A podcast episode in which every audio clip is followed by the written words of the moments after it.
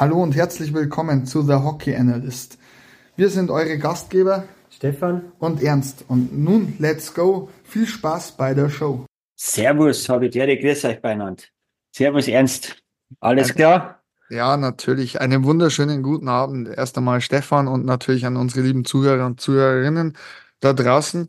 Ja, Stefan, auch letzte Woche wurde wie bekanntlich in der DL Eishockey gespielt. Ähm, es hat sich tatsächlich gar nicht so viel geändert. Also an der Spitze noch immer die Eisbären Berlin mit 93 Punkten, gefolgt von den Fishtown Penguins aus Bremerhaven mit 92 und einem Spiel weniger. Dahinter die Straubing Tigers äh, mit zwei Siegen aus drei Spielen. Ähm, dann der EHC Red Bull München auf der 4, auf der 5 die Wild Wings aus Schwenningen und die Top 6 komplettieren momentan die Wolfsburger Grizzlies. Für dich irgendeine relevante Veränderung dabei? Die Grizzlies sind ja auf die 6 zurückgefallen und der EHC Red Bull München auf die 4 gestiegen. War irgendwas nee. für dich dabei? Nicht? Ändert, ändert sich äh, wöchentlich ja immer wieder so ein bisschen das Spiel zwischen Platz 4 und, und, und 6 geht es ja immer einmal der, einmal der. Das ist alles, alles immer im. Jetzt wird es halt immer spannender, weil es am Ende hinaus ähm, ja, welcher, äh, welcher Verein das Rennen dann macht, die Platzierungen, wer wird der Gegner in den Playoffs, das ist ja jetzt alles Thema. Ja, und dahinter folgen auf der 7 die Kölner Haie, auf der 8 die Mannheimer Adler, auf der 9 die Panther aus Ingolstadt, auf der 10 die Nürnberg Ice Tigers wieder in der Erfolgsspur. Ja, was würdest du sagen zu den Pre-Playoff-Kandidaten momentan? Für dich äh, noch immer ganz normal oder hättest du gemeint, dass jetzt so ein bisschen, sage ich mal, der Mannheimer Aufstieg oder der Kölner Aufstieg in der Tabelle beginnt. Ingolstadt ist ja doch schon einmal sieben, ähm, acht Punkte hinter Köln.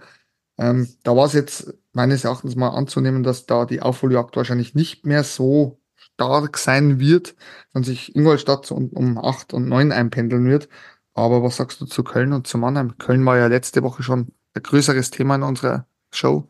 Ja, äh, ich denke halt, ähm, die werden jetzt äh, alle die Kräfte ein bisschen bündeln, weil so nach oben, gut, für Köln geht schon noch gut was nach oben, sind nur zwei Punkte auf Wolfsburg. Mannheim fiel da auch natürlich nach oben, aber sagt sich, okay, die wichtigen Spiele beginnen dann wahrscheinlich erst ein bisschen später im März. Und ähm, wir müssen mal da, da Gas geben.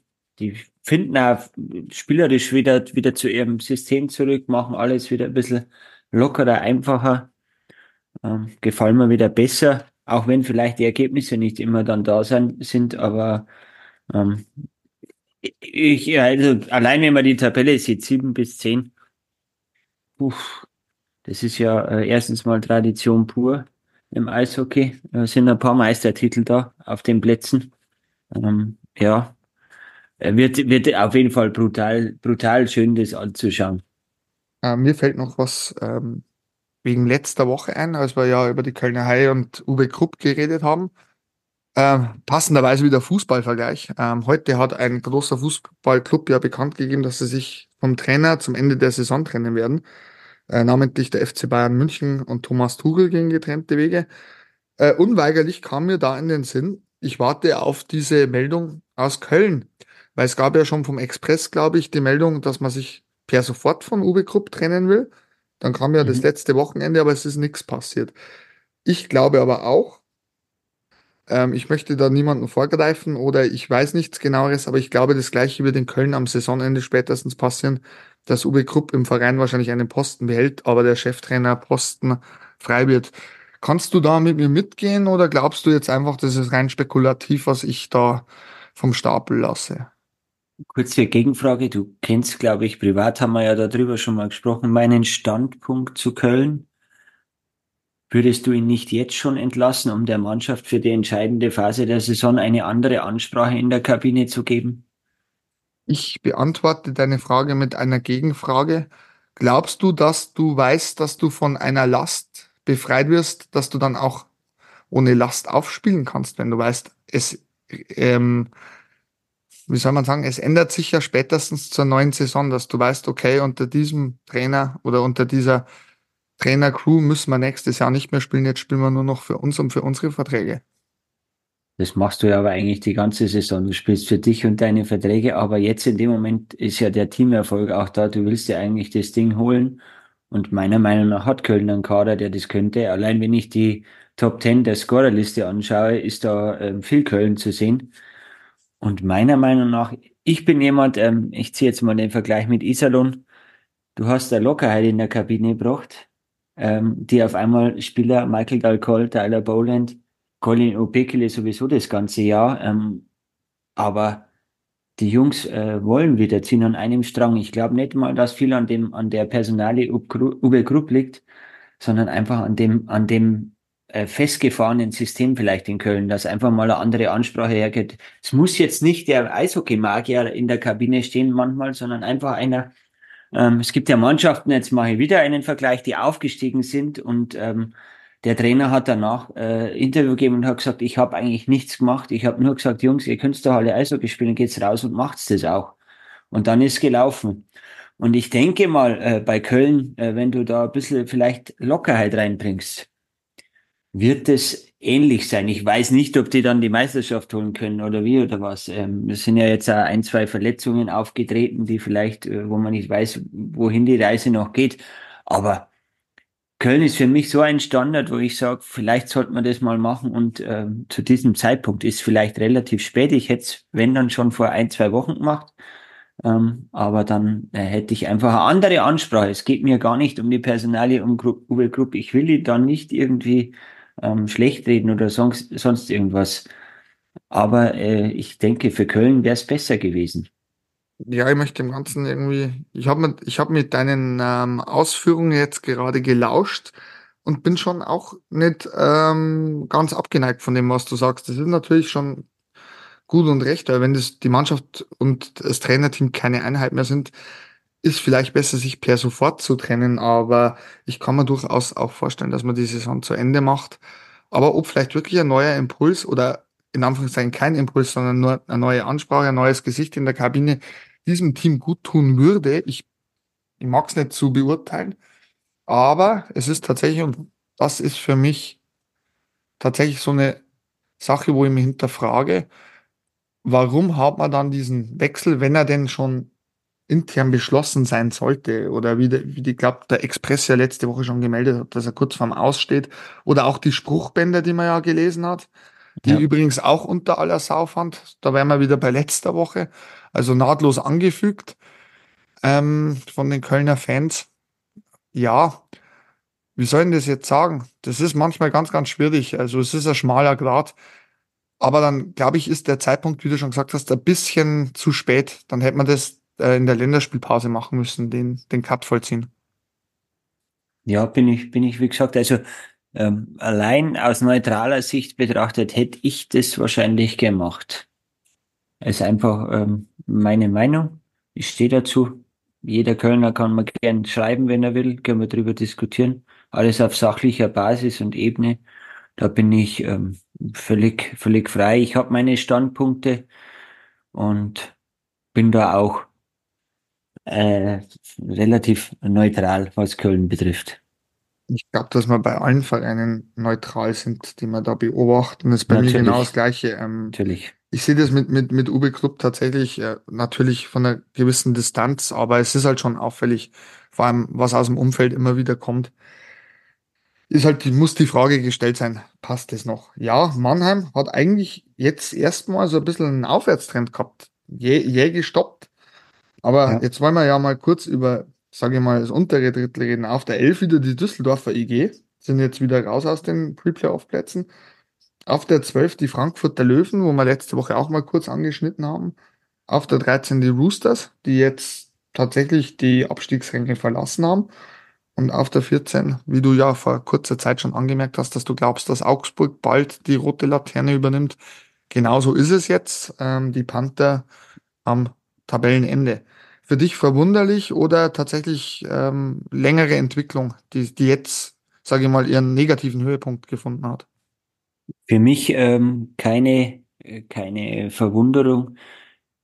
Mich äh, macht das Interview, das Max Renner gegeben hat, nach einem Spiel gegen äh, Iserlohn. Ich glaube, Iserlohn war es. Ja, wo du 1,1 Sekunden vor Ende der Overtime den äh, Treffer bekommst und der dann dort steht und äh, sagt, äh, du musst halt in so einem Spiel einfach 120, ich sage jetzt nicht sein Wort, was er gesagt hat, Prozent aufs Eis bringen und äh, du hast ihm angemerkt, da ist einfach brutal der Druck am Kessel. Und bei anderen Mannschaften, die da unten drin stehen, ich glaube, die, wenn das Spiel so verloren hätten, da wäre dann im Interview da gestanden, okay, es gibt noch sechs Spiele. In Augsburger Fall, die haben 46 und ähm, es gibt noch sechs Spiele, die, äh, da gehen wir jedes Spiel an und greifen wir Vollgas an und äh, da wäre das, glaube ich, nicht ganz so. Also der Druck ist schon enorm in, in Augsburg. Also das merkst du, die machen, äh, ich habe heute ein, oder einen Artikel gelesen über über was passiert mit dem Nachwuchs, äh, wenn da irgendwie der Abstieg kommen sollte. Ich würde mich jetzt gar nicht so damit beschäftigen, wenn der Abstieg kommen würde, sondern wie, wie Markus Weber ja uns letzte Woche erzählt hat, positiv bleiben, positiv bleiben, nach vorne schauen, Gas geben, richtig alles reinschmeißen und jeden Tag auch mal lachen und reingehen und äh, locker bleiben, ist schwierig gesagt, weil ich nie auf dem Niveau irgendwie sportlich tätig war. Ähm, aber ähm, vielleicht den Vogelpfeifer, aber das ist nicht ganz so das, das äh, was, wir, was wir anstreben. Und nicht? Ähm, na, na, leider nicht. Und ja, Augsburg tut jetzt, also ich, lege mich jetzt hier fest aus. Äh, jetzt mache ich ein Statement. Du hast es in der DL2 ja schon gemacht vor ein paar Wochen. Ähm, für mich ist Augsburg leider der Absteiger. Oder der, der auf dem letzten Platz. Ich glaube ja immer noch nicht sicher, dass es einen Absteiger gibt.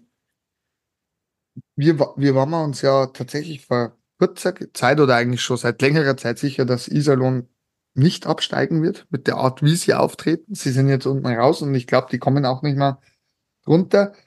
Ja, Augsburg, ähm, eine Frage, die man stelle. Ich, wir haben das natürlich auch in letzter Zeit vor allem an der, am Deadline Day vor allem verfolgt äh, mit den Transfers ja, es haben ja viele Mannschaften nicht mehr nachgerüstet, weil eben die Preise am Markt so horrend waren, wie auch Berater sagen, Agenten und auch Vereine selbst, wo ja Spieler Mondpreise aufgerufen haben, die teilweise nicht mal DL-Niveau hätten oder gehabt hätten, laut Agentenaussage oder auch Clubführungen.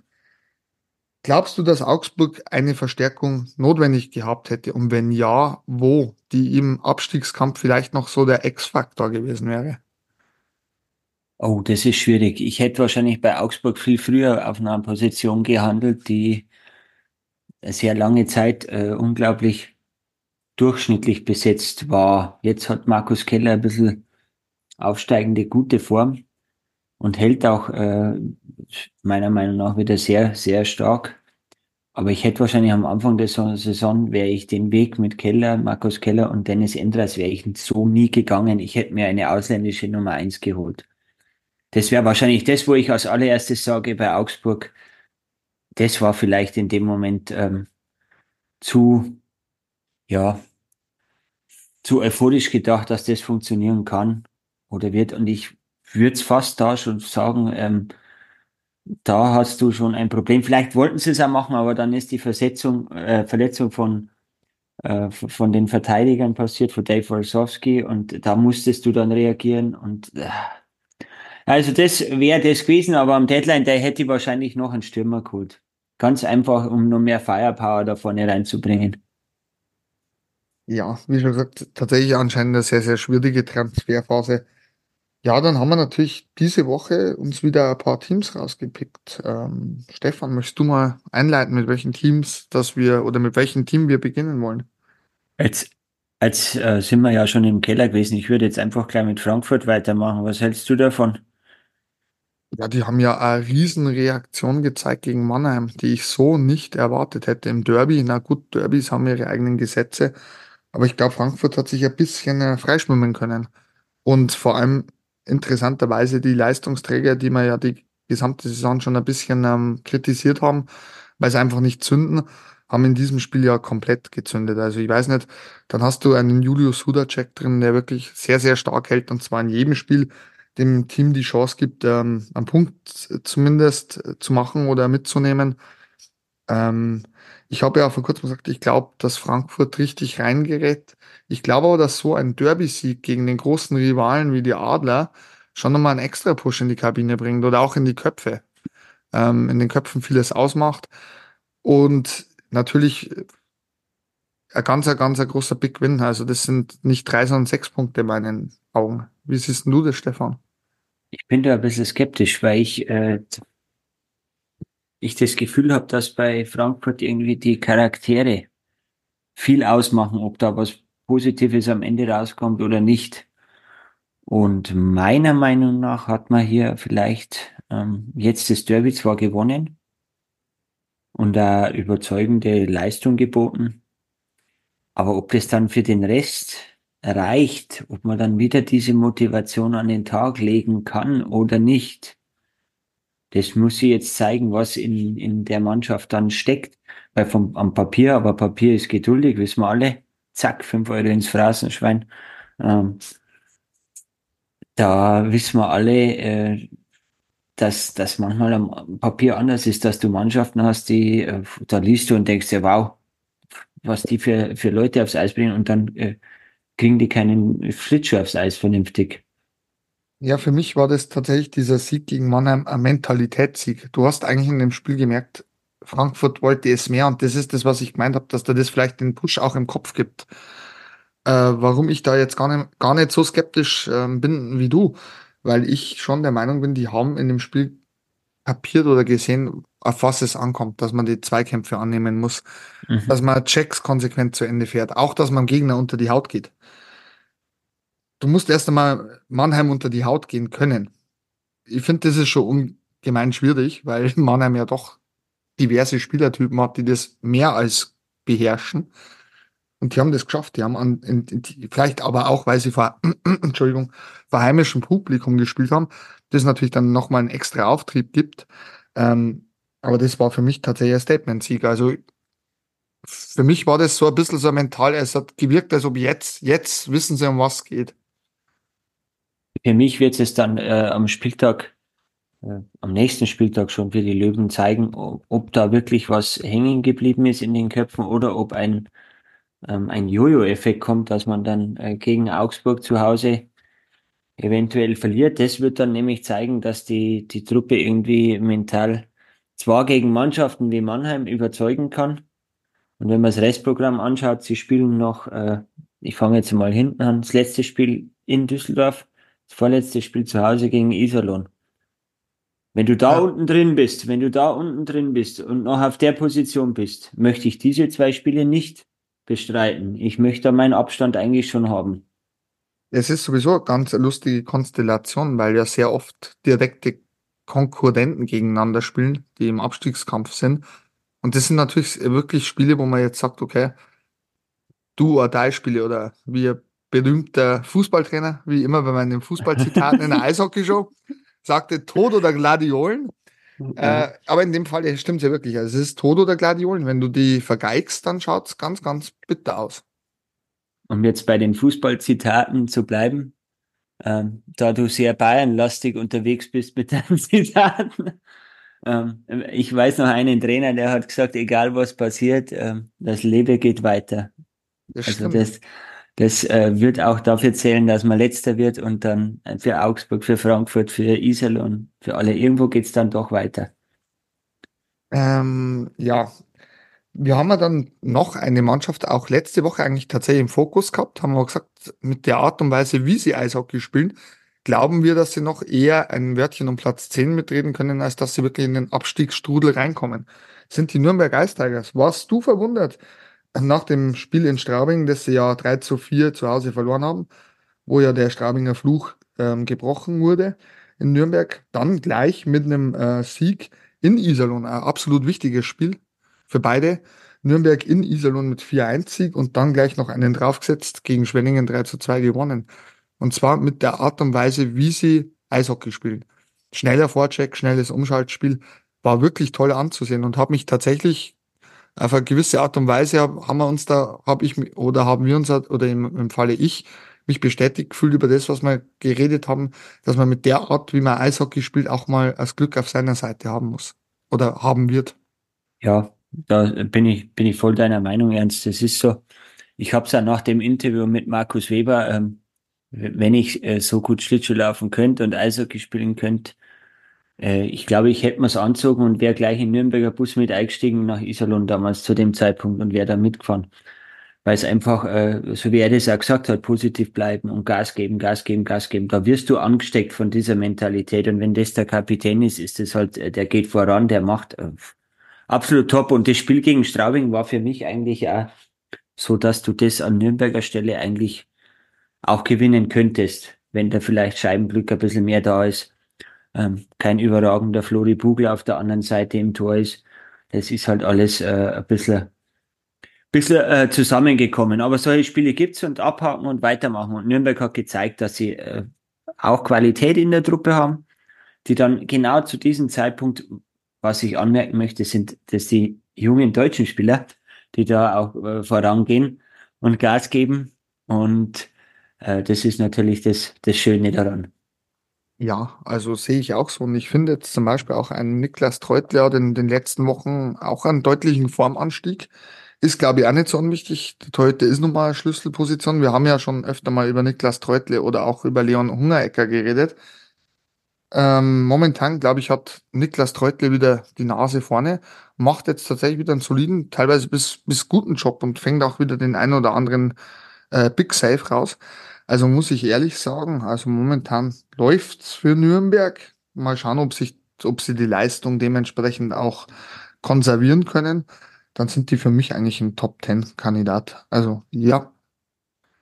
Weil du gerade Big Safe sagst, Entschuldigung, dass ich dir unterbrich. Ist der Safe von Niklas Treutle in Iserlohn, ist das einer, der unter die Top 3 der Saison kommt für dich?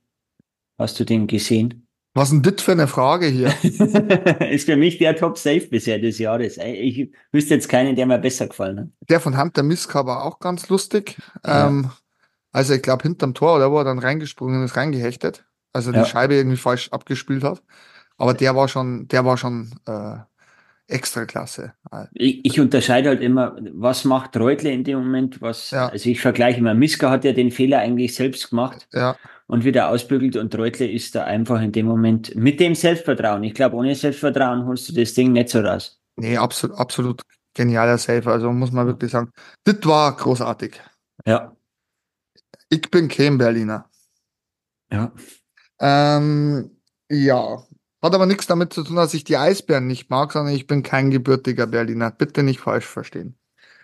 Ja, äh, wir haben mal noch eine Mannschaft rausgepickt in der DEL diese Woche die bei uns doch in letzter Zeit, glaube ich, ein bisschen selten vorgekommen sind, nur immer so nebenbei. Dann haben wir gesagt, jetzt müssen wir mal wirklich auf die Mannschaft eingehen. Und warum müssen wir das? Was würdest du, wie würdest du die Mannschaft beschreiben? Genau, das, das wollte ich dir eigentlich fragen. Wie würdest du beschreiben, wie die Saison heuer bei denen läuft? Grandios, grandios. Man dachte vor Saisonbeginn, ohne dass wir jetzt den Namen der Mannschaft schon nennen, ähm, Vielleicht sind sie ein bisschen über dem Zenit. Mhm. Man kann gewisse Leistungsträger mittlerweile ausrechnen. Dann ist der Trainer nach so langer Zeit noch richtig. Und was wird mir noch einfallen? Sie ist sehr osteuropäisch geprägt. Okay. Okay, würde ich alles genauso unterschreiben. Ich würde sogar noch ein, ein Merkmal dazu nehmen und zwar sehr verspielt. Mir gefällt, gefällt es oft, wie, wie, wie verspielt die, die Jungs sind und zwar nicht nur der Karawanken Express, da kommen mittlerweile auch andere Jungs dazu, die, die merken, was sie, dass sie zocken können am Eis. Also das ist schon Wahnsinn. Ja, absolut, absolut schön, äh, schönes Eishockey anzusehen. Ganz klare ähm, Handschrift von Thomas Popisch und Alexander Sulzer und für mich ein wunderschönes ähm, Event eigentlich. Ähm, die Geburtstagsfeier von zu Ehren von Alfred Prey, das war schon ganz großes Kino. Hat mir sehr, sehr, sehr viel Spaß gemacht. Also man scheint in Bremerhaven zu wissen, wie man vieles zu verdanken hat. Und auch, wie man es schafft, einen Umbruch einzuleiten, wie der dann am Endeffekt ausgeht, ob der dann irgendwo mal wieder einen negativen Knick oder die Kurve mal wieder nach unten geht, was ja eigentlich bei Platz zwei gefühlt Platz eins, weil man ja ähm, äh, punktemäßig äh, auch ganz nah dran ist, sage ich mal. Wie das dann ausgeht, das wissen wir alle nicht, das zeigt die Zukunft. Aber so wie sie es kommunizieren, wie es intern alles dasteht, das wirkt gefestigt. Da ist keiner irgendwie da, der sagt, ich möchte jetzt schon Cheftrainer werden, ich möchte jetzt schon das machen. Ähm, nein, da wird am Ziel gearbeitet, man geht her, man strukturiert. Es werden Leute nachverpflichtet mit äh, Sinn und Verstand auf eine gewisse Art und Weise, wenn man sagt, okay, wir haben ja schon, ich glaube, vier, vier Slowenien in der Reihe, jetzt holen wir uns noch einen fünften dazu, der hat keine Eingewöhnungszeit, der kennt da die Liga schon. Und hat, glaube ich, auch überzeugt in die ersten Spiele, könnte man meinen. Also ich würde sagen, ja, ähm, ist gleich aufgefallen. Ähm, also ich, ich äh, sehe da jetzt, ich habe lange Zeit auch ein bisschen skeptisch gesehen, okay, die spielen dann ein bisschen überperformen, aber jetzt mittlerweile finde ich, darf man sie schon sehr in den Topf reinschmeißen für die ganze äh, restliche Saison, wenn es dann um die Vergabe des Pokals geht. Ja, muss man ehrlich sagen, also je länger die Spielzeit andauert, desto mehr kristallisiert sich raus, dass Bremerhaven definitiv den, der große Wurf gelingen kann. Wir gehen ja immer eigentlich von den Big Three aus. Das ist einfach so Mannheim, München und natürlich Berlin. Aber ich glaube tatsächlich allgemein, also im Allgemeinen, wer heuer die Playoffs erreicht, dass da sehr, sehr viel möglich ist, weil meiner Meinung nach die Leistungsdichte sehr, sehr hoch ist und tatsächlich an einem guten Tag oder in einer guten Woche wirklich jemand eine Serie starten kann. Und Bremerhaven, wie die auftreten, wie du schon gesagt hast, auch dieses Selbstverständnis, dieses, ein gutes Beispiel war das Topspiel Zweiter gegen Dritter, Bremerhaven-Straubing. Äh, Bremerhaven im Rückstand, dreht das Spiel aber mit einer Souveränität. Die haben zu jedem Zeitpunkt gewusst, was sie können, haben ihren Gameplan gehabt, haben ihren Gameplan, finde ich, so im Mitteldrittel etwas umgestellt, angepasst, geguckt, wo Straubing etwas ähm, verwundbar ist und haben das eiskalt ausgenutzt. Also ich muss, ich muss sagen, von der taktischen Vorgabe, von der Spielweise und vor allem auch die Leistungsträger haben ihre Tore gemacht. Äh, erinnere ich an äh, Colt Adam äh, Conrad, dann ähm, Siga Jeglitsch natürlich immer wieder gerne gesehen auf, der, auf dem Scoring Board.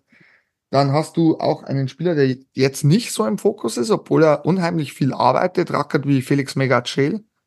Ja. Also muss ich wirklich sagen, oder auch äh, Skylar McKenzie. Finde ich, ist auch ein Arbeitstier, das oft ein bisschen äh, underrated ist. Gehst du da mit mir konform oder sagst du Skylar McKenzie eher weniger? Ja, äh, ich glaube, der hat jetzt 14 oder 15 Saisontore, ja. ähm, wenn ich mich nicht täusche. Ich habe jetzt nicht die Statistik offen, gerade im Moment absolut ähm, das Einzige. Jetzt komme ich wieder mit meinen, äh, meinen negativen Einflüssen. Natürlich ist es alles überragend und super, was, äh, was Bremerhaven macht. McKenzie hat acht Tore. Acht? Dann ja. habe ich das verwechselt. Entschuldige bitte. Wie komme ich dann auf 14 oder 15? Du meintest Colt Conrad. Hat der schon, dann siehst einen 14. der beiden, habe ich gemeint. Aber die ja. haben beide, die haben alle so coole Bärte gehabt, habe ich es verwechselt letztes Mal. Also, ähm, mir ist halt, ich will jetzt nicht äh, unnötiger Fass aufmachen. Aber die, die, ähm, da jeder weiß, der mich kennt, wie sehr und äh, wie wichtig mir die jungen deutschen Spieler sind, sehe ich halt da mit den ganzen, äh, wir haben jetzt über Spieler geredet, Felix Mega Jail, Deutscher, geboren aber in Dänemark. Spielt, für, spielt übrigens auch für Dänemark, Dänemark wie auch ja. Christian Weise. Genau, ja. Und Dominik Uher, geboren, geborener Tscheche, ist Deutscher. Skyler McKenzie, Alexander Friesen. Das ist halt was, was mir persönlich, aber da können die die Fishtown Penguins Bremerhaven nichts dafür, nur dass das klar ist.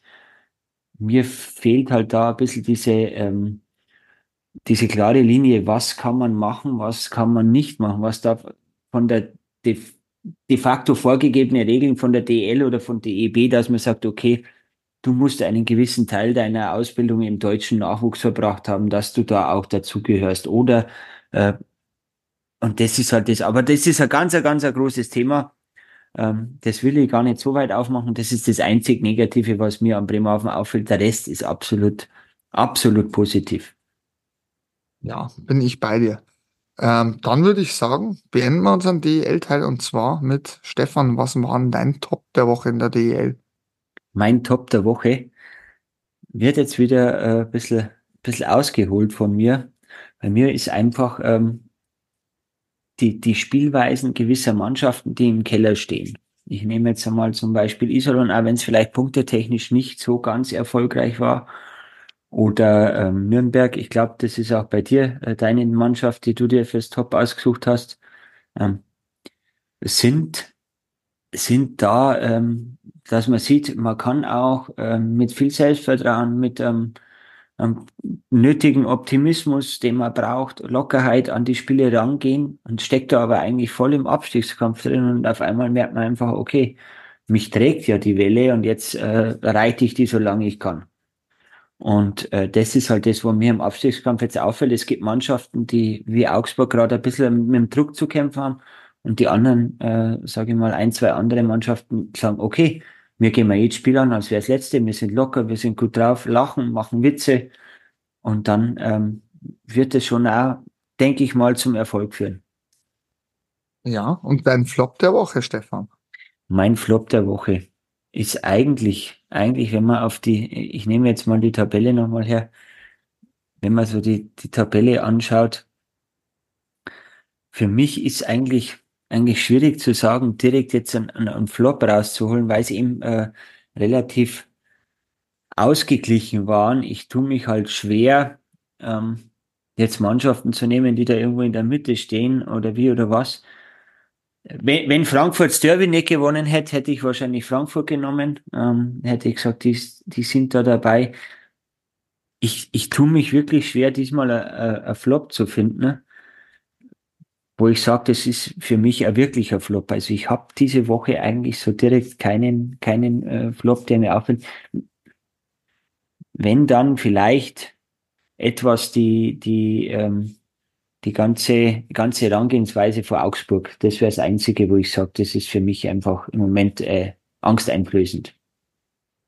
Ja, bei mir ist Top der Woche Du hast das eigentlich tatsächlich schon ein bisschen vorweggenommen. Tatsächlich der Safe von Niklas Treutel, du hast ihn ja vorher schon angesprochen.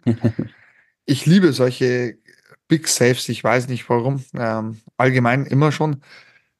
Und das war einfach mega. Also das, das gefällt mir, es hat auch passt. Das jetzt letzte Woche haben wir Nürnberg als Thema gehabt, dann packt er so einen raus. Also das ist schon ganz, ganz groß.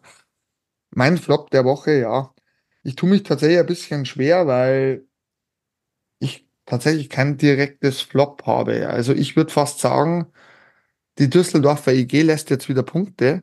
Ähm, die fangen wieder an, so ein bisschen, dass der Motor ins Stottern gerät und sie sich wieder so ein bisschen in, ja doch in den Abstiegskampf selbst rein manövrieren.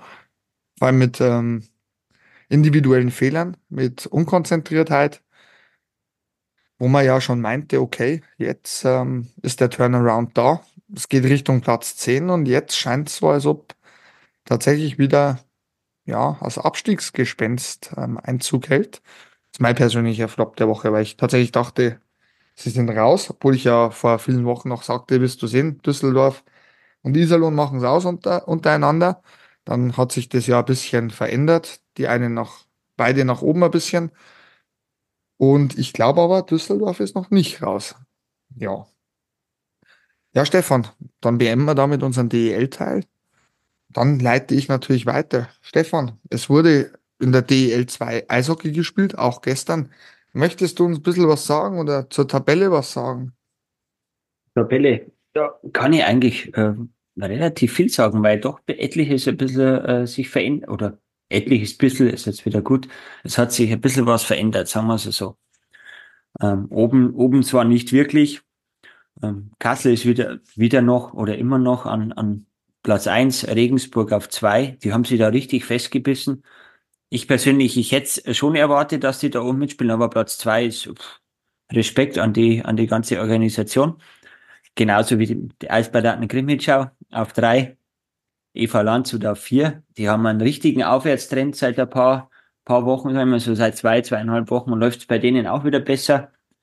Ravensburg ist dafür ein bisschen das Gegenteil. Bei denen ist alles ein bisschen ähm, am, am, zwar nicht jetzt richtig nach unten, sondern einfach ein bisschen ähm, durchwachsener. Kaufbeuren auf sechs, Krefeld auf sieben, dann die äh, Lausitzer Füchse auf der acht, dann Selb auf neun, die Starbulls aus Rosenheim auf zehn, 11 Dresden, 12 Freiburg, 13 Bad Nauheim und 14, wie gehabt, die Bittigheim Steelers. Und ähm, willst du Ja. was dazu sagen? Vor ein paar Wochen habe ich schon gesagt, die werden als Letzter ins Ziel gehen und es ist rein rechnerisch nicht mehr möglich, dass sie auf die 13 kommen. Also Bittigheim muss jetzt wirklich schön langsam überlegen, wie sie die Klasse noch halten wollen.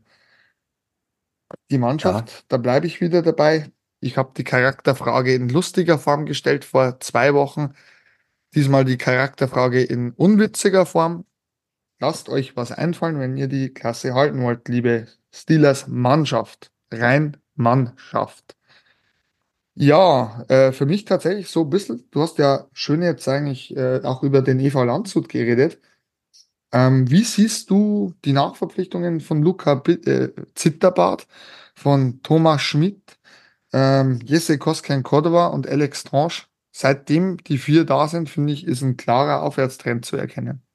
Du hast halt, ähm, ich habe Alex Tosch habe ich schon schon geahnt, dass der äh, so einschlagen kann, wie er es jetzt auch macht. Der hat ein bisschen braucht, als er dann komplett ankommt, aber ist er absolut äh, genialer Zocker, sage ich mal, am Eis. Der kann, der weiß genau, was er macht mit der Scheibe. Jesse Koskenkorova ist eher ähm, der, der auch mal dahin geht, wo es weh tut, der mal einen Zweikampf annimmt und alles. Also das ist äh, aber auch trotzdem äh, schon in 13 Spielen sechsmal das Tor getroffen hat. Also es ist auch nicht äh, so, dass er vorbeischießen wird. Aber ähm, auch jemand, äh, den ich, ich mag das finnische Eishockey auch sehr gern, der weiß, wie man äh, taktisch spielt. Deswegen sehr gute Verpflichtung. Und für die Breite des Kaders, weil es einfach ja äh, verletzungstechnisch Schwierigkeiten auch gab in oder noch gibt in Landshut, sind Luca Zitterbart und Thomas Schmid einfach auch gute, gute erfahrene Ergänzungen, äh, die auch Potenzial, also vor allem Luca Zitterbart meiner Meinung nach viel Potenzial hat, sich zu einem absoluten Führungsspieler zu entwickeln. Da bin ich bei dir, bin ich absolut bei dir. Wir haben ja noch ein Event gehabt eigentlich äh, letztes Wochenende und zwar das Outdoor Triple in Klingenthal. Ja. Äh, darunter natürlich auch ähm, eine Partie aus der tschechischen Extraliga, aber die wollen wir jetzt heute mal außen vor lassen, weil es geht ja hier um die DL und DL2. Und dann ähm, Sachsen-Derby, Krimitschau gegen Dresden und die Eisbären Regensburg gegen die Lausitzer Füchse. Was sagst du zum Spielniveau beider Spiele? Frage A. Frage B, was sagst du vom Publikum, also von der Zuschauerzahl? Und Frage C, ist das Event wert, es, dass es nochmal wiederholt wird oder in ähm, veränderter Form nochmal stattfindet oder vielleicht an einem anderen Standort? Zu, glaub, Frage A war, war Spielniveau. Ähm, Finde ich, war ganz, ganz okay. Ansehnlich. Ähm, allein das, was, was Grimmitschau auch gemacht hat, war wieder, wieder allererste Sahne gegen einen Gegner wie, wie einen aufstrebenden Gegner wie Dresden da so zu spielen, war schon, schon, ähm, aber die sind ja einfach zurzeit, ich weiß nicht, wo die das hernehmen. Ähm, die, die wissen einfach äh, mit ihrem Selbstvertrauen gar nicht mehr wohin damit und hauen das alles in die Waagschale rein. Also die sind brandheiß im Moment. Also da ist alles ähm, am Glühen und Brennen. Jeder geht aufs Eis und macht. Und ich glaube, da stimmt auch in der Kabine unglaublich gut. Das merkst du, ist ähnlich wie bei den Eisbären Regensburg, die ja die Lausitzer Füchse da ähm, auch besiegt haben. Und die haben auch äh, ein schönes Spiel abgeliefert. Gut, gute, gute äh, Kontingentstellen, sage ich mal. Da ist ordentlich was am, am Rotieren. Also allein deswegen hätte sich da schon äh, ein Aufenthalt gelohnt, sage ich mal, weil du da einfach äh, die kann, an, an so schönen Tagen einfach so, so schönes Eishockey siehst. Ich wüsste nicht, ähm, ob ich das Event im Ganzen äh, als, als äh, durchwegs positiv betrachten würde, weiß ich jetzt nicht. Ähm, aber ich finde es auf jeden Fall eine richtig geile Idee, einfach mal äh, sowas zu planen und zu machen. Weil wenn man nicht rausgeht aus der Komfortzone und mal was anderes ausprobiert, weiß man nicht, was man eigentlich äh, will oder was man eigentlich kann und erreichen kann. Deswegen ist sowas eine Top-Veranstaltung. Ja, ich fand es jetzt auch vor allem die Location mit einer Skisprungschanze fand ich sehr, sehr außergewöhnlich. Klingenthal ist relativ klein, also man wollte ja immer bis zu 20.000 Zuschauern zu den Spielen bringen. War shuttle-mäßig jetzt nicht so möglich, so dass eher 10.000 wurden. Aber ich fand es tatsächlich auch erstens mal ganz gut, weil es im öffentlichen Fernsehen auch beide Spiele übertragen wurden, was natürlich der DL2 eine größere Reichweite beschert und das Eishockey natürlich auch mehr an die Öffentlichkeit bringt, was absolut wichtig ist, weil der geilste Sport der Welt gehört einfach nur mal bei jeder möglichen Gelegenheit ins Fernsehen gebracht, an die Bildschirme, auf dem PC, auf, auf die Ohren. Ähm, insofern für mich tatsächlich auch PR-mäßig ganz, ganz wichtig gewesen. Das Spielniveau fand ich ganz gut. Du musst natürlich auch bedenken, die Eisqualität konnte nicht die beste sein. Äh, gegen, bei Krimitschau gegen ähm, Dresden hat es geregnet. Ja. Fürs Eis jetzt auch nicht gut. Regensburg gegen ähm, Weißwasser, dann genau das Gegenteil. Sonne gescheint, bisschen Pfützen auf dem Eis gewesen. Aber man hat natürlich auch bei den Spielen gesehen, welche individuelle Klasse manche Eishockeyspieler haben. Und das war dann schon schön äh, zu verfolgen. Die Ergebnisse hast du eigentlich schon gesagt, das Selbstvertrauen von Grimmitschau oder jetzt auch dieses Selbstverständnis bei Regensburg. Momentan, wenn du weißt, der und der Spieler ist am Eis, jetzt könnte es gefährlich werden. Aber ich finde aber auch äh, die Reaktion der Lausitzer Füchse nach dem 2 zu 0 Rückstand hinten raus ganz, ganz gut. Auch die leben noch und, und geben sich nicht auf, was finde ich tatsächlich für die Pre-Playoff-Teilnahme sehr, sehr wichtig ist, dass du positiv bleibst. Das ist eine positiv gestimmte Mannschaft, die versucht, das Beste zu machen, die auf sehr gute Torhüter bauen können. Also Faustpfand. Also war tatsächlich für mich schon ein gelungenes Event und vielleicht in anderer Form wird das, glaube ich, wird die DEL 2 da schon versuchen, wieder sowas aufzuziehen. Jetzt habe ich mal eine andere Frage. Ähm, ich nehme es mal vorweg. Mein, mein Top der Woche in der DL2 ist äh, CJ O'Shea Stretch, ähm, der, der ja den, den äh, äh, einfach mal, äh, ich glaube, hier von fünf Penalties gegen Nikita Quapp geschossen hat oder getroffen hat. Wie siehst du da als, äh, Freund der Torhüter das Torhüterspiel von Nikita Quapp in diesem Moment? Oh, Nikita Quapp ist ein sehr, sehr junger Torhüter. Meines Wissens, glaube ich, ein 2003er Jahrgang. Ja. Ist in seiner Entwicklung noch lange nicht am Ende. Hat sehr, sehr gute Anlagen. Sein Spiel bei den Penalties oder allgemein? Ja, äh, speziell jetzt nur auf die, auf die äh, Penalties von äh, CJ, CJ Stretch. Wie soll ich das jetzt sagen? Wirkt ein bisschen unorthodox. Ja, für mich, für mich sind da äh, die Penalties von der Art und Weise äh, sehr ähnlich zum Teil aus. Ja, Und ich hätte mir mal ein bisschen, ähm, ich glaube, er selbst weiß ja, dass er da äh, vielleicht anders reagieren hätte können. Ich will aber jetzt keinen kritisieren, aber das war so mein Gedanke war, okay, das sind jetzt nicht äh, vier, vier oder fünf verschiedene Moves gewesen, die alle nicht geklappt oder die alle klappen halt einfach. Ähm, es gibt ja Spieler, die ein absolut breites Repertoire an, an Moves haben aha. und, und alles dann irgendwie äh, zur Perfektion machen können. Aber das war eigentlich so immer wieder mal äh, der gleiche Move. Vielleicht ein bisschen anders angefahren, einmal komplett mit Geschwindigkeit von, vom eigenen Tor, sage ich mal, wegfahren. Ähm, das andere Mal wieder etwas langsamer, aber trotzdem die gleiche Bewegung am Ende.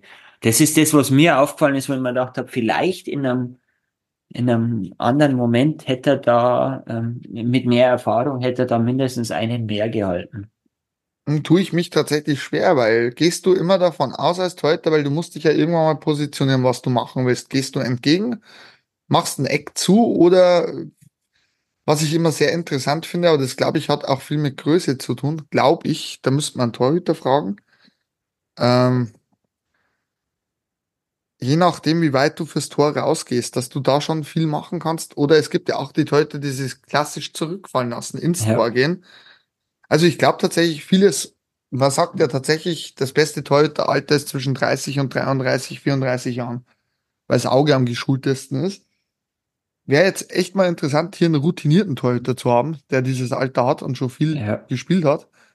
Aber die Anlagen sind definitiv gut. Ich würde ihm, ja, du weißt es ja selbst, Penalty schießen ist, ähm, ja, Glückssache. genau, genau. Und äh, Rosenheim, muss man ehrlich sagen, in letzter Zeit wirklich gut und, und, und war jetzt nicht unverdient der Sieg, der Zusatzpunkt. Nee, mir ist jetzt bloß um die Penalties gegangen, Ja, die ich da alle gesehen habe und habe mir gedacht, oh, ähm, irgendwie äh, wirkt es so, ähm, ich glaube, ab dem dritten habe ich mir gedacht, okay, jetzt kommt das und habe mir gedacht, ah, vielleicht, ich bin ja selbst nicht ähm, im Tor gewesen, aber äh, ich hätte vielleicht anders reagiert, aber es tut mir, ach, ich will mir nicht anmaßen, wie ich reagiert hätte.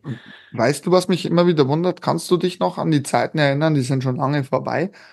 Als du Torhüter hattest, ähm, es gab es, glaube ich, auch im Fußball, die du nur zum Penaltyschießen oder Elfmeterschießen reingetan hast.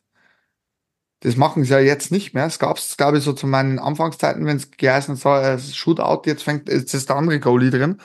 Ähm, ich kann mich an einen Torhüter erinnern, der war im Spiel eigentlich ein reiner Durchschnittstorhüter. Ja. Ich nenne jetzt keine Namen, also wirklich Durchschnitt, jetzt nicht nach oben irgendwie, Ausreißer, auch nicht nach unten, also reiner Durchschnittsgoalie. Aber was Penalty Shot begonnen, äh, wenn sobald ähm, Penalty schießen begonnen hat, war der wirklich äh, wie Hulk. Fast unüberwindbar. Und das sind, sind für mich so Sachen, ist ganz interessant, aber gibt es auch umgekehrt Leute, die im Spiel überragend sind, aber dann beim Penalty nicht so. Ähm, ja, tatsächlich aber interessante Frage. Haben wir heute mal wieder was Interessantes mit eingebaut.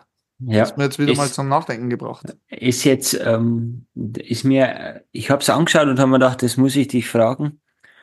Und ähm, habe mir gedacht, das ist nämlich eine Frage, die mir auch ähm, im Kopf geblieben ist, weil man gedacht habe, irgendwie muss da, hätte ich da vielleicht erwartet, dass er mal anders reagiert oder was anders macht. Aber er ist ja noch ein Junger und äh, ich, ich glaube, der geht seinen Weg, macht, findet seinen Weg und äh, wird alles, alles gut und er wird auch bestimmt so eine Situation anders mal, an, mal handeln, weil er Erfahrung und Auge dazu bekommen hat.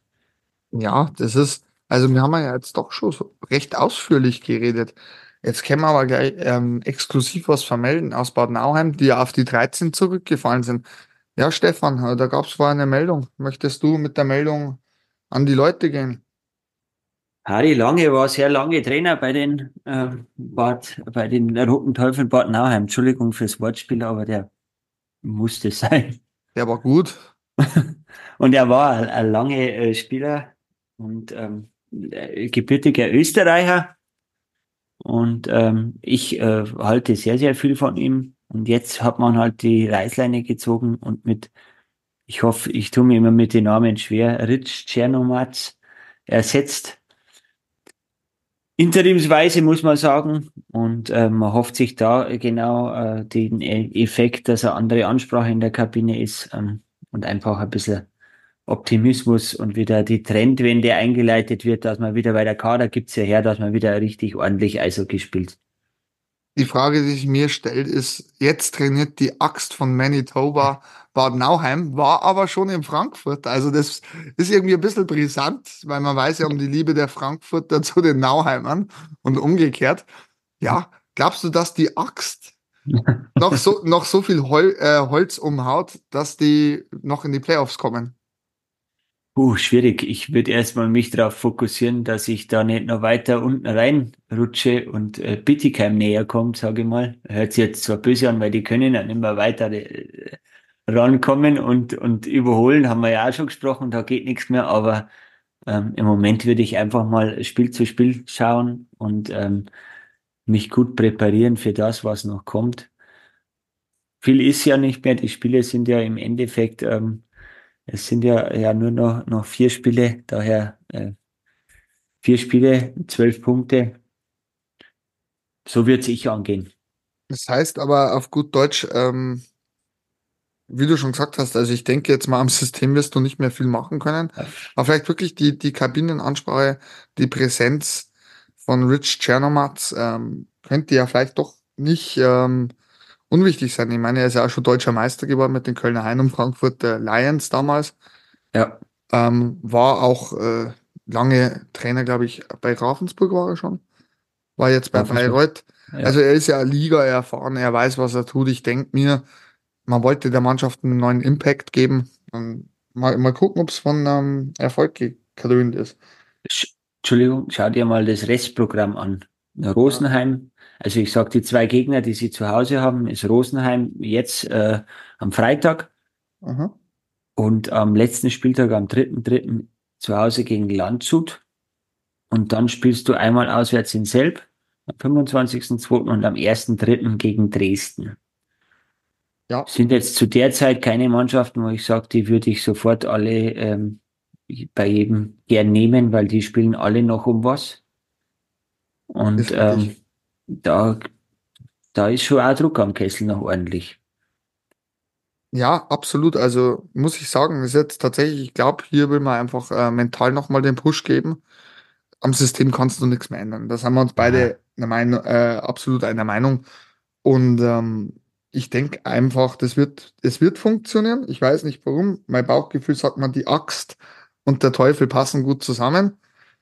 Und so ein ja. blödes Wortspiel. die Axt und der Teufel. Ähm, ja, ich glaube, die passen gut zusammen und sie schaffen es noch in die Pre-Playoffs. Bad Nauheim hat zu viel individuelle Klasse im Kader, als dass sie es nicht schaffen würden. Sehe seh ich ähnlich. Also ich sehe es, dass die Klasse da ist. Sie müssen es halt aufs Eis bringen. Das ist ganz, ganz wichtig. Dass da wirklich ähm, durchgehend äh, 60 Minuten Eishockey gespielt wird. Das ist ja immer das. Das ist aber nicht nur bei bei den Roten Teufeln das Problem. Das ist bei sehr vielen Mannschaften mittlerweile das Problem, weil einfach die mentale Seite viel, viel stärker jetzt kommt, weil du weißt, das Ende der Saison kommt, die Pre-Playoffs, Playoffs, äh, Abstiegs- oder Playdowns und Abstiegskämpfe äh, sind voll im Gange und du weißt, die Zeit, irgendwas gut zu machen, ist eigentlich nicht mehr da. Jetzt musst du alles reinhauen und da arbeitet der Kopf entweder für dich oder gegen dich. Ja, Stefan, jetzt müssen wir zum ja, sage ich mal, mehr oder weniger Abschluss unserer Show fragen. Was ist dein Top der DL2 in dieser Woche? Top habe ich schon erwähnt, ist der vierfache CJ Stretch. Ähm, den habe ich, äh, sowas finde ich immer cool. So abgezockte Jungs, die ja das Selbstvertrauen haben, sich da hinzustellen ähm, und das zu machen. Das war, war für mich einfach, einfach schön anzusehen. Und dein Flop der Woche? Mein Flop der Woche ist auch wieder ähm, schwierig zu sagen, aber ich, ich gehe jetzt mit den Roten Teufeln Bad Nauheim. Da bin ich einfach ähm, jetzt weiß ergebnistechnisch ähm, und meistens mir ist aufgefallen, wenn wir irgendeinen Flop erwähnt haben, war das dann äh, die Woche drauf eine Mannschaft, die entweder vier oder mehr Punkte geholt hat. Das habe ich jetzt ein bisschen verfolgt. Ähm, und ist nach oben gestiegen. Ich zum, erinnere mal an, an Kaufbeuren, da hat man, glaube ich, letzte Woche drüber gesprochen und ich habe meine Bedenken geäußert, dass die nach unten gehen. Jetzt sind Sechster und haben auf Platz 11 ähm, Stand jetzt im Moment 74 Minuten, 9 Punkte Abstand. Ja, ich fange diesmal mit dem Flop an. Ähm, mein Flop sind natürlich den letzten Ergebnissen geschuldet. Ähm, der IC Bad Nauheim auf die 13 also wie schon gesagt, und heute natürlich mit der Meldung, dass Rich Chernomatz ähm, Harry Lange beerbt. Dennoch glaube ich, dass viel Qualität im Kader, es sind vier wichtige Spiele. Ich glaube, sie schaffen es noch. Es ist ja alles sehr, sehr eng. Das muss man natürlich auch dazu sagen. Also es ist alles noch möglich, aber war so nicht zu erwarten, dass man auf der 13 steht. Und mein Top der Woche, ähm, ich könnte jetzt mit einem uralten Lied anfangen. These boots are made for a walk-in. Ähm, ganz, ganz klar, ähm, David Booth, dieser Antritt, diese Leidenschaft, diese Freude am Eishockey. Wir reden über einen 39-jährigen Stefan. Ich habe schon immer gesagt, dass der Bursche topfit ist. Ehrlich, hast du es immer schon gesagt? ich habe ihn in, in Storham, ich glaube Storhammer war er davor, habe ihn ja verfolgt. Ja, stimmt, du hast ihn ja intensiv verfolgt. Darum hast du ja schon gesagt, na, mit 39 aber nur so. Ja. ja, er ist so. Hast du das gesehen, wie der Schlittschuh läuft, wie der antreten kann, der Bursche? Ja, habe ich gesehen. Und, und das kommt raus, wenn ein, meiner Meinung nach, wenn ein NHL-Spieler nicht hungrig, äh, nicht satt ist und nach Europa kommt, um Urlaub zu machen, sondern wenn er einfach geil auf Eishockey ist. Ich kann es gar nicht anders sagen, der ist geil auf Eishockey. Und das wird für mich, und das, da, an dieser ähm, Aussage lasse ich mich jetzt festnageln. Das wird einer der wichtigsten Spieler in den gesamten Playoffs, nicht nur für die Eisbären Regensburg, sondern einer der gesamten, der ganzen DL2 Playoffs. Weil der ist jetzt im System angekommen. der weiß, wie der Hase läuft, die Erfahrung, die Präsenz, auch das, was wir ja oft sagen, das ist ein absoluter Gewinn für die Kabine. Der weiß, wie man Eishockey spielt, der kennt diese Momente, wenn es darauf ankommt, auch durch seine Erfahrung, nicht nur aus der NHL, auch durch seine Lebenserfahrung. Ich kann es nicht anders sagen. Ähm, was Regensburg allgemein an Qualität auf den Kontingentpositionen hat und jetzt mit einem David Booth, der jetzt angekommen ist, das ist einfach nur à la Bonheur. Da geht man das Eishockey-Herz auf. Ohne Schmarrn, tut mir leid. Also hat jetzt gar nichts damit zu tun, dass ich da jetzt irgendwie schockverliebt bin in Eishockeyspieler, aber tatsächlich, also wenn ich den Schlittschuh laufen sehe, holla die Waldfee, also das ist schon echt, echt geil. Da hast du allerdings recht. Ähm, ich würde jetzt noch, weil wir ja gerade bei Regensburg waren, einfach nochmal den Bogen spannen und ähm, dem Trainer des Jahres, Stürmer des Jahres und Spieler des Jahres mal nach Regensburg zu gratulieren. Und natürlich ähm, namentlich Andrew Jogen, Max Kaltenhauser. Dann äh, gehen auch noch Grüße nach Kassel.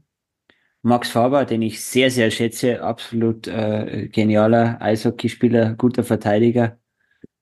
Ich möchte ganz liebe Grüße an den Rookie des Jahres richten. ich hätte ihn dir überlassen. Jawohl, Jonas Stettmer, wir gratulieren dir recht herzlich. Hast du dir verdient mit deiner bombastischen Entwicklung. Und, wir, und der Torhüter des Jahres, es tut mir leid, die Kategorie möchte ich auch verkünden. Oleg Schilin von den Eispiraten aus Grimmelschau. Darfst die, die letzte Kategorie auch gerne äh, noch verkünden, den U21 Förderspieler des Jahres? Philipp Bidul. Ja, der wird ja auch schon gerüchtet in der DL. Ähm, sollte da ja angeblich auch schon einen Vertrag unterschrieben haben, habe ich gehört. Ja, hat's dich gewundert? Nur noch eine Frage bei der Kategorie Verteidiger des Jahres, dass es nicht Max Ballanson oder Shane Henner geworden ist? Nee, weil ich glaube, da bei dieser Kategorie ähm, kommen nur andere Faktoren hinzu und bei Max Faber ähm, kommt halt einfach auch die Führungsqualität noch mit dazu du hast ja, ich möchte den anderen zwei nichts ab, abnehmen oder irgendwas weg, weg absprechen, aber Max Faber hat Erfahrung, geht voran. Ich glaube, er trägt auch das C bei Kassel und ähm, das trägt er ja nicht umsonst.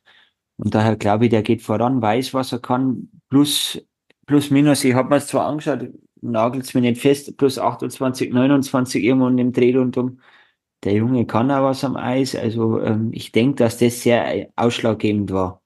Du hast das, gerade das Weiß, was er kann, sehr interessant ausgesprochen, wie weiß, was er kann. Ah, ja, weiß, was, weiß, was er kann, da auch demnächst also, wieder dabei sein. Also heute, also heute sind meine, meine Sprüche sowas von, ja, daneben. Ähm, ja, Stefan, ähm, uns bleibt nichts anderes dann dabei, uns zu bedanken bei unseren treuen Zuhörern. Und ja, auch äh, wir hatten einen Post abgesetzt, auch bei allen bisher Gästen, die bei uns da waren. Das freut uns immer sehr, wenn uns jemand beehrt. Und ähm, ja, wo, wo, find, wo findet man uns denn, Stefan? Uns, uns direkt, will ich jetzt nicht sagen, wo man uns findet, aber den, den Podcast findet man äh, auf Amazon, auf äh, Spotify, Apple Podcasts, Let's Cast FM das habe ich letzte Mal vergessen. Immer irgendwas vergesse ich. Ähm, ja, ähm, ist halt ist halt so. Ähm, ich habe früher auch schon immer was vergessen und äh, werde es auch weiterhin machen. Bin halt ich ein Chaot vom Herrn, sage jetzt mal. Ja, ich sage in diesem Sinne mehr oder weniger schon stay safe, aber haben wir mir nicht irgendwas vergessen, Stefan? Obwohl wir die Folge heute so beenden von uns. Äh, heute von uns beenden wir es so, ja. Aber wir äh, haben doch noch eine Kategorie. Ja, wir haben jetzt eigentlich erst zwei Drittel, oder? Wir haben erst zwei Drittel. Ja, dann müssen wir doch mal gucken, wie wir das machen. Ich bin ja. jetzt echt am überlegen. Also ich komme jetzt nicht erinnern. Da kommt doch noch was, oder? Ein Drittel mit. Und auch heute begrüßen wir wieder einen Gast, eine Regensburger Legende, dessen Trikot unter der, unterm Hallendach ist, die Nummer 27, Martin Anschitschka. Ähm, Martin, du bist ja heute nicht als Gast äh, in der Funktion eines Spielers, sondern eines Spieleragenten. Und da gibt's natürlich ganz, ganz viele interessante Fragen. Martin, äh, möchtest du uns mal ganz kurz deinen, ja, sag ich mal, wenn es ein normaler Tag ist, deinen Agententagesablauf ein bisschen schildern? Na, servus Jungs. Ja, kann ich, kann ich gerne machen. wie gesagt, meine äh, Tagesabläufe sind unterschiedlich. Es sind, es sind Tage, die ich den ganzen, äh, die ganze Zeit im Büro verbringe mit verschiedenen äh, Verhandlungen und Telefonaten und E-Mails. Es sind, es sind Tage, da bin ich äh, sehr viel unterwegs, im Auto, im Stadion, in den ganzen Büros von den Clubs deutschlandweit. Wie gesagt, es ist, es ist unterschiedlich von Tag zu Tag und von, von Jahreszeit zu Jahreszeit. Danke dir als erstes für diese Frage. Ähm, Martin, es, wie ist jetzt das, wenn du als ehemaliger Spieler zum Agenten wirst? Ist es ähm, eine ganz, ganz andere Struktur, also natürlich am Eis, aber du, du kennst ja die, die Abläufe, wie die Trainings sind, was die Jungs brauchen. Ähm, ist das was anderes, wie wenn man, sage ich mal, ein Quereinsteiger ist in, im Sportmanagement? Ja, ja, ich, ich glaube, dass, äh, dass zu dem, was, was wir machen oder was ich mache, äh, wirklich die Erfahrung gehört, die man als Spieler selber, selber mitmacht. Also ich glaube, dass äh, äh, es muss nicht unbedingt so sein, aber ich glaube, das ist zum Vorteil, wenn der, wenn der Spielerberater oder Agent äh, selber Eishockey gespielt hat auf einem auf einem gewissen Level. Man äh, was die, was die Jungs brauchen, unabhängig von den ganzen Verhandlungen mit den Clubs.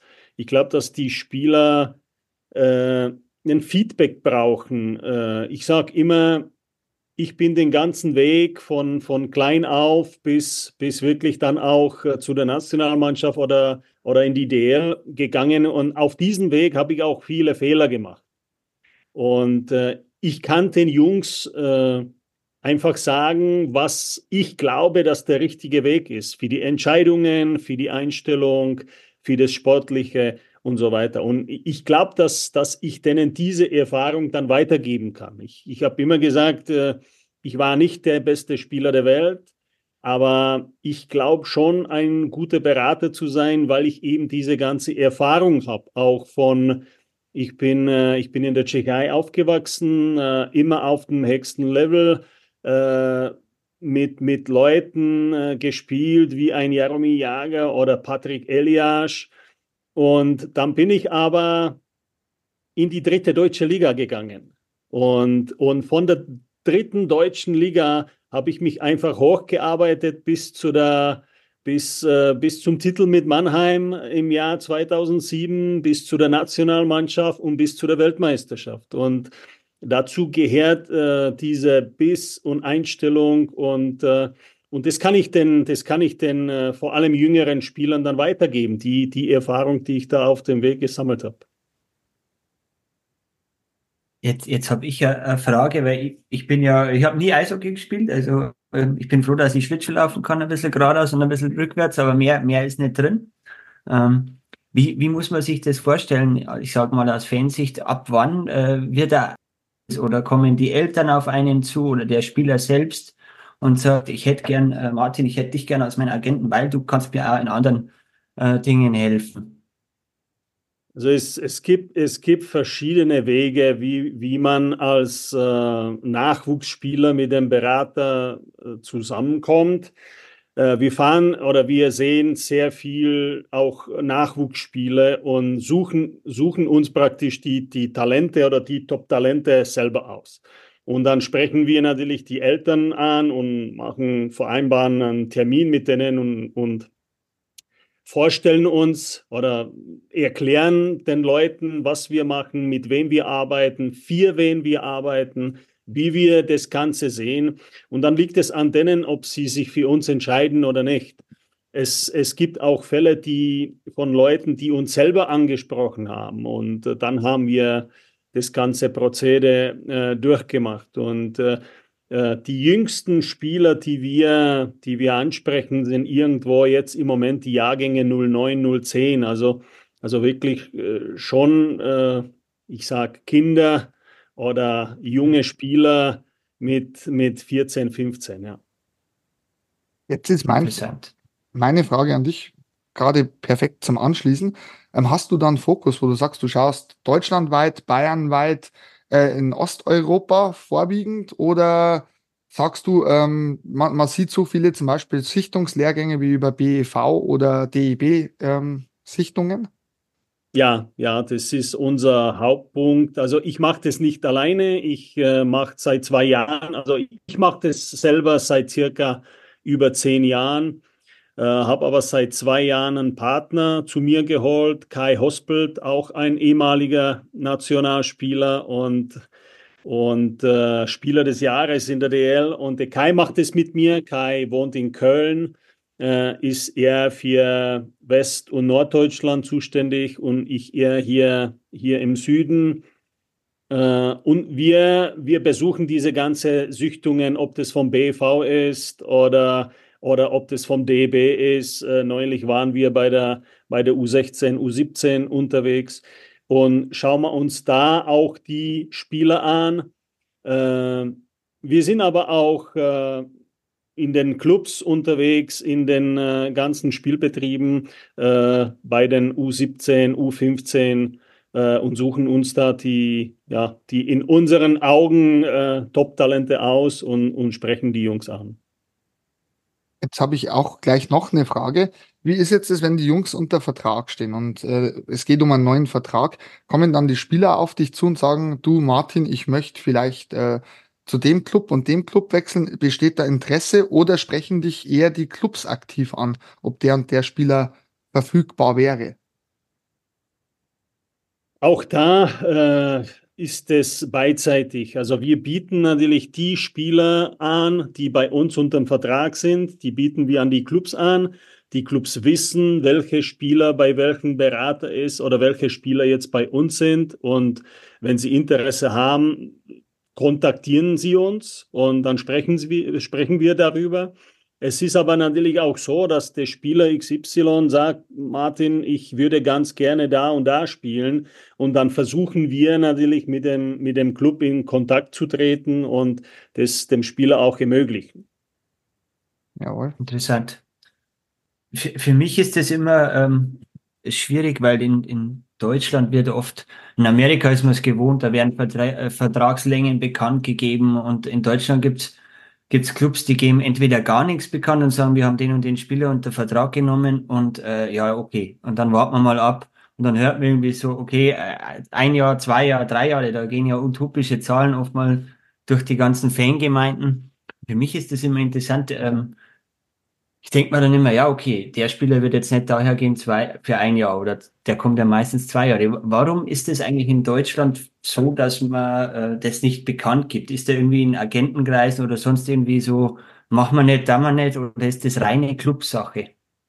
Ich glaube, dass es eher reine Clubsache ist und jeder, jeder Club, jeder Verein hat äh, andere Vermarktungsstrategie und äh, und äh, gibt es halt anderweitig Preis. Äh, manche legen das komplett offen, wenn man an, an einen Dreijahresvertrag unterschreibt. Manche, manche äh, geben das nach je einem Jahr bekannt. Jeder Club behandelt das Thema ganz anders und individuell. Ja, ähm, Martin, du hast ja tatsächlich ein sehr, sehr großes Spektrum auch, sage ich mal, an Spielern. Äh, ich glaube, aus der DEL bis, glaube ich, auch in die Extraliga und ich weiß auch einen NHL-Spielern aktuellen, ähm, ist es schwer, da den Kontakt immer zu halten, vor allem mit den Zeitzonen, Verschiebungen, weil ich glaube, ich kann mir schon vorstellen, dass das manchmal gar nicht so einfach ist für dich. Äh, es kostet schon viel, viel Zeit. Wir haben wirklich äh, viele Spieler unterm Vertrag. Wir haben auch Spieler, die in Nordamerika spielen. Und da ist die Zeit oder spielt Zeitverschiebung eine Rolle. Äh, aber das ist, äh, ich bin das gewohnt und äh, habe gewisse Praxis da drinnen und äh, dadurch ist es für mich überhaupt, überhaupt nicht schwierig. Da äh, führt, man, führt man halt äh, manche Gespräche halt um, äh, um äh, 1 Uhr in der Nacht und äh, meistens ist es so, dass ich, dass ich wirklich spät, spät äh, schlafen gehe und morgen, morgen um halb acht, acht geht es schon, geht es schon weiter. Also es ist schon, es ist schon zeitaufwendig und es ist viel Arbeit. Ich muss ehrlich zugeben, ich habe das als Spieler selber äh, unterschätzt, was, was ein Berater auf, auf dem Level, wo wir, wo wir sind, äh, wie, wie, wie teilweise anstrengend das ist. Aber Äh, andersrum, es macht auch sehr viel Spaß und äh, wir haben wirklich auch sehr viele äh, super Jungs, auch vom Charakter her und, äh, und äh, Jungs, die wirklich auch sich mega entwickelt haben in den, in den letzten Jahren, auch äh, unter unserer Betreuung. Und es macht Spaß äh, zuzusehen, wie, wie die Entwicklung dann weitergeht. Das kann ich mir durchaus vorstellen. Also wenn man dann wirklich sieht, wenn du sagst, wenn du Kinder schon im Alter von teilweise 10, 12 Jahren äh, sichtest oder dann auch schon einen Kontakt herstellst und dann siehst du dann mit 20, wie sie, dich wie sie sich entwickeln, ist das bestimmt phänomenal teilweise. Ja. Ähm, wie ist es dann, wenn man, weil du wirst ja nicht jetzt nur in Vertragsgesprächen drin sein, ich glaube auch äh, Vermarktung oder auch Werbung, glaube ich, läuft auch mit, mit oder über dich, oder? Wir, wir bieten das an über unsere Partneragenturen, die, sind, die, sich, die sich in dem Bereich dann äh, auskennen. Äh, wir haben, wir geben dem Spieler praktisch einen vollen, vollen äh, Service. Also wir haben, wir haben äh, Rechtsanwälte, wir haben Mediziner, wir haben äh, Konditrainer, wir haben Ernährungsberater, wir haben Steuerberater und wir haben auch Leute, die sich äh, mit Marketing auskennen. Und äh, das ist aber wieder individuell äh, an den Spieler angepasst. Und äh, aber wir, wir wir sind äh, sehr gut vernetzt in jedem Bereich und das Ganze kommt den Spielern zugute. Martin, jetzt muss ich mal anders fragen. Hast du vielleicht eine Frage an uns, wo du sagst, äh, was dich vielleicht über uns interessiert oder über den Podcast, den wir machen? Ja, wie, wie lang, wie lang macht ihr das Ganze und wer, wer war schon drinnen bei euch in dem Podcast? Stefan, du darfst antworten. Also der Ernst hat ja deutlich mehr Erfahrung im Podcast. Der hat davor einen Fan-Podcast gemacht und einen Eishockey News-Cast macht er auch noch. Ähm, ich bin dabei seit November, Ende November, glaube ich, war so die erste Dezember. Und es waren da bisher ähm, Patrick Ehlechner, dann Tobi Welker, regionaler ähm, Eishockey-Journalist. Dann, wen hat man noch? Ernst, also Thomas Brandl aus der DL2, Jonas Stettmer, hat man auch schon da äh, Markus Weber von den Nürnberg Ice Tigers. Jakob ja, Weber von den Eisbären. Jakob Weber von den Eisbären. Genau, die Webers, dass wir es komplett machen. Markus, genau. Markus ist auch unser Klient. Ja, das ah, habe ich okay. gelesen, genau, das habe ich schon gelesen, ja. ja. Der war Patrick, Patrick Ehlechner war, war mein Mitspieler, war unser Torwart in Nürnberg damals. Ah, ja, stimmt. Ja, genau. Halt ist klein, Jungs. Ja, der hat uns eine ganz eine fiese Frage gestellt gehabt, da waren wir gar nicht darauf vorbereitet. Aber da sieht man, dass er Medienprofi ist und wir nicht. Oder noch nicht. ja. Ähm, nee, das glaube ich waren bis jetzt alle, oder? Unsere Gäste. Ja, der Sven Groschen noch von äh, Wolfsburger. Wolfsburger Podcast, ja. Genau. Also uns gibt es tatsächlich erst seit November. Mhm, sehr schön. Habt ihr, habt ihr mit Eishockey News was zu tun? Hängt das irgendwie zusammen? Ja, ich tatsächlich. Ähm, ich mache den Eishockey News Podcast, also ich bin da der Gastgeber. Ah, sehr schön. Ja. Dann, dann schöne, schöne, Grüße an Thomas Engel. Machen wir, danke. Mach ich, danke. Ja, jetzt haben wir natürlich noch eine Frage an dich, äh, Martin. Erst einmal vielen Dank, dass du überhaupt im Gespräch zugestimmt hast. Ist ja, du hast ja bestimmt auch einen sehr, sehr engen Zeitkalender. Und ähm, hast du noch eine Frage an den Martin Stefan? Mir geht halt viel, ähm, viel durch den Kopf, wie man, wie man sich das alles. Ähm, ich bin halt da, ich habe Football äh, äh, einen Film angeschaut, Draft Day, und da denke ich immer an den Deadline Day. Und am Deadline Day ist für mich immer, ich glaube, da glüht ja das Telefon oder schon ein, zwei Tage davor von den Beratern und es geht rund und man weiß gar nicht, ah, der kommt vielleicht oder der geht dahin, der möchte weg oder so. Das ist was, wo ich mir vorstelle, das ist da ein ganz besonderer Tag im Jahr. Liegen technisch diese Deadline Days. Ja, das stimmt. Da ist auch sehr viel Stress schon ein paar Tage davor, weil viele, viele Clubs, die äh, sich da nochmal verstärken möchten, Spieler suchen und da sind die, da sind die Agenten natürlich äh, Ansprechpartner Nummer eins und da geht schon, da geht es schon äh, heiß zu, ja, das stimmt. Das kann ich mir vorstellen, ja. Ja, wir haben uns das auch so vorgestellt, also dass du da wirklich so einen ganzen Tag am Telefon, Laptop oder wo auch immer bist, dass da, vor allem wenn man ja mitbekommen hat, vor allem in der DL und DL2, welche Vereine noch Spieler gesucht haben, ähm, kann ich mir vorstellen, dass das schon gut Arbeit ist. Ja, da sind, da sind wirklich die letzten zwei, drei Tage vor der Deadline sind, sind echt äh, äh, anstrengend ist vielleicht das falsche Wort, aber schon stressig. Und ich bin da meistens, meistens zu Hause, weil da kann ich, kann ich mich im Büro einsperren und die, mhm. die Arbeit, Arbeit in aller Ruhe erledigen. Ich meine, ich kann meine Arbeit äh, mehr oder weniger überall ausüben. Also ich, ich, ich arbeite auch äh, oft, äh, wenn ich in Urlaub bin. Äh, also ich kann, ich kann meine Arbeit überall mitnehmen. Aber an den Tagen äh, bin, ich, bin ich lieber daheim und kann mich, kann mich auf die Sachen konzentrieren. Ja, also ich hätte meine Fragen an den Martin gestellt. Stefan, hast du noch eine? Nee, Moment, also bei mir ist, ähm, die Fragen waren ja sehr ähnlich, also die habe ich, äh, haben wir beide uns ja unterhalten drüber. Also ich bin erstmal sehr, sehr dankbar, weil das ja doch ein Einblick ist, den man sonst nie so, nie so kriegt. Ich gehe jetzt seit 1997 ins Eishockey und äh, diese Welt eines Agenten hat sie mir noch nie erschlossen, sage ich mal, und ich bin sehr dankbar dafür, dass man da ein Stück einmal erfahren haben, wie das, wie das so abläuft. Also seid ihr beide Straubinger? äh, ich, nein, ich bin gebürtig kein Straubinger. Ah, okay. du bist, er ist ein Regensburger gebürtiger. das ist richtig. Sehr schön. Das ist ganz schlimm, gell? Straubinger und der Regensburger an einem Tisch. ist nee. doch schön. Ist doch ja, schön. Absolut. Es, es, äh, ja, ich äh, kann nichts dagegen sagen. Die schönsten Spiele waren wirklich, oder sind die emotionalsten waren die Derbys, muss man dazu sagen. Das, das weißt du, schon, ja. das weißt du ganz gut, glaube ich, Martin, gell? Ja, ja also die, die, die Derbys, die Derbys, was ich da wirklich alles, alles miterlebt habe und da waren, da waren, glaube ich, äh, einige bekannte Namen dabei, ob das jetzt der Jason Dunham war oder äh, das war schon echt, äh, ich kann mich an ein Spiel erinnern, das war, das war in Straubing noch in dem äh, alten Stadion oder bevor die das Stadion umgebaut haben. Das Stadion war damals, glaube ich, hat eine Kapazität von, von 4000 äh, Leuten und da waren, glaube ich, 7000 drinnen. Okay. Die Leute, die standen ja überall.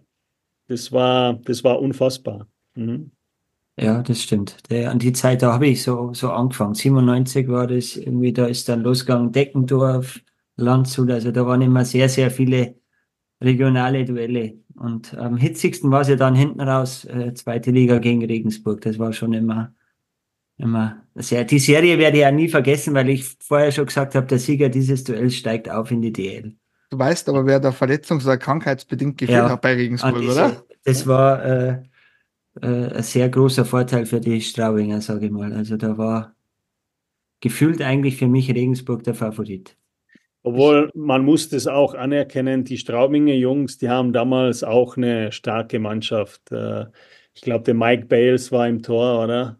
Ja, Elf, Elfring und, ja. und so weiter. Und, ja, äh, das ist schon. Ja, war, eine, war wirklich eine gute Mannschaft. Ich glaube, der Billy True war, glaube ich, war dabei. Ja war schon, war schon eine gute Mannschaft. Ja.